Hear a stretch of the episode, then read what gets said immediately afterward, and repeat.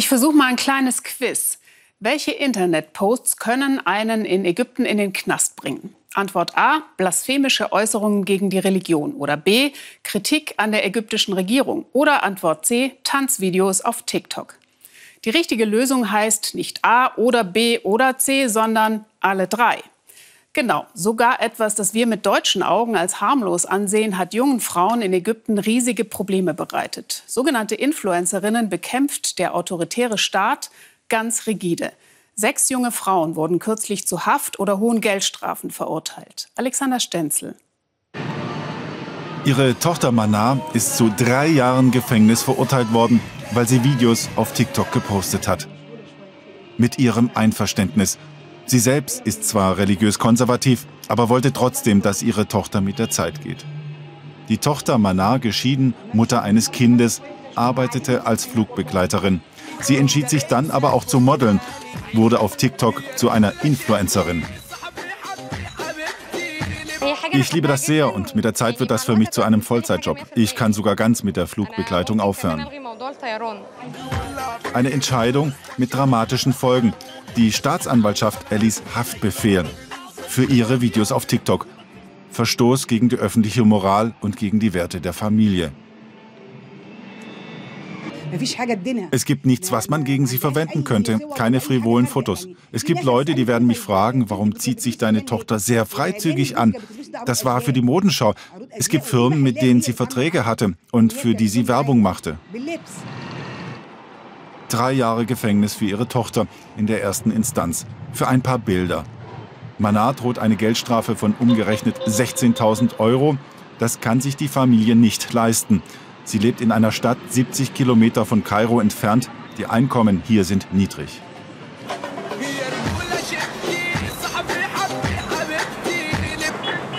Er ist der Kläger, der Anwalt Ashraf Farahat. Er hat bisher zwölf junge Frauen vor Gericht angeklagt. Ehre ist nicht auf die Jungfräulichkeit eines Mädchens beschränkt. Nein, Ehre bezieht sich auch auf das Verhalten eines Mädchens. Ein Mädchen sollte Scham haben. Das ist Ehre.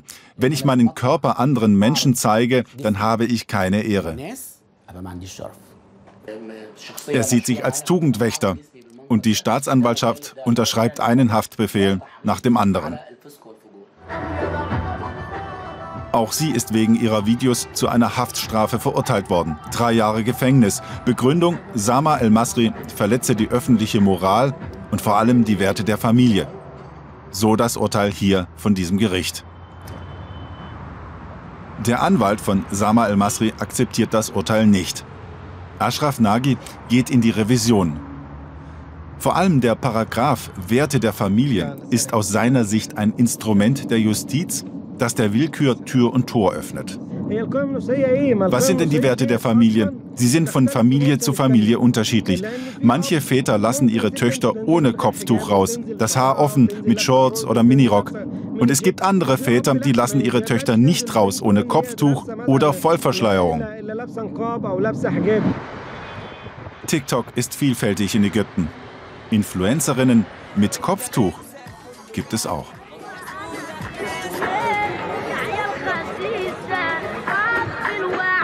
Radir Ahmed, Aktivistin für Frauenrechte, meint deshalb, um Moral gehe es gar nicht. Es geht darum, dass sich junge Menschen, vor allem aus den aufstrebenden unteren Schichten, Freiräume schaffen. Der Staat profitiert davon, denn so bleibt das soziale System erhalten. Jeder an seinem Platz, jeder in seiner Klasse. Die Frauen hören auf die Männer und wenn sie nicht auf die Männer hören, dann werden wir bei diesem Thema eingreifen. Kontrollverlust in einer männerdominierten Gesellschaft unerwünscht. Die Jugend hat dies von früh auf verinnerlicht, unabhängig vom Geschlecht. Die Mädchen, sie verdienen es, dass man sie einsperrt. Es ist ihr Recht, sie einzusperren, weil sie sich ausziehen in den Videos. Die eine trägt Spaghettiträger und kurze Hosen. Das geht nicht.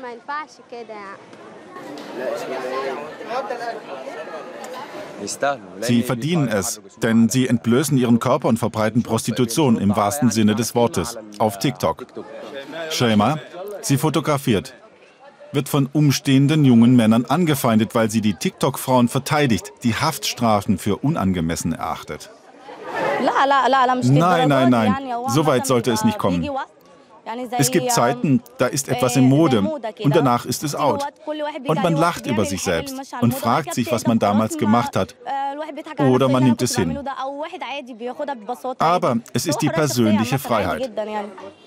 Der Kläger und Anwalt Ashraf sieht das natürlich anders mit der persönlichen Freiheit. Für ihn ist es eine Kampagne mit einem politischen Ansatz, die er juristisch führt. Wir haben den Slogan gewählt, Macht sauber. Unsere Botschaft an die Gesellschaft, korrigiere dein Verhalten, dann sind deine Angelegenheiten auch in Ordnung. Wir haben ein Prinzip zugunsten der Gesellschaft. Die Interviewanfragen des Weltspiegels beim Staatsanwalt, beim Richter und beim Justizminister blieben unbeantwortet, keine Reaktion.